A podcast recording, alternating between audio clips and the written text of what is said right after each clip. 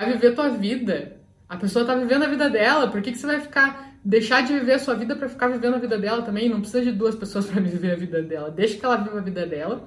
Se ela estiver fazendo alguma coisa errada, uma hora você vai descobrir. Agora, se você ficar procurando pelo em ovo, você vai descobrir também e você vai ter sofrido por antecedência, vai sofrer na hora e vai sofrer depois. Então, se for para acontecer, você vai ficar sabendo e vai chegar até você. Agora, não fique procurando isso. É, até esse negócio vai acabar te afetando. Você vai chegar já com uma outra energia para conversar com a pessoa. A pessoa já vai, poxa, mas tá me seguindo, tá me sufocando, tá?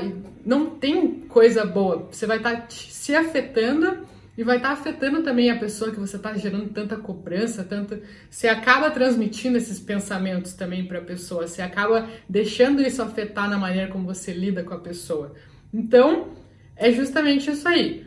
Pensa, sempre que surgir esse pensamento, surgir aquele foguinho atrás da orelha que fala, defina o que, que você vai fazer com isso. Você vai deixar te afetar? Você vai alimentar isso ou você vai cortar esse mal pela raiz?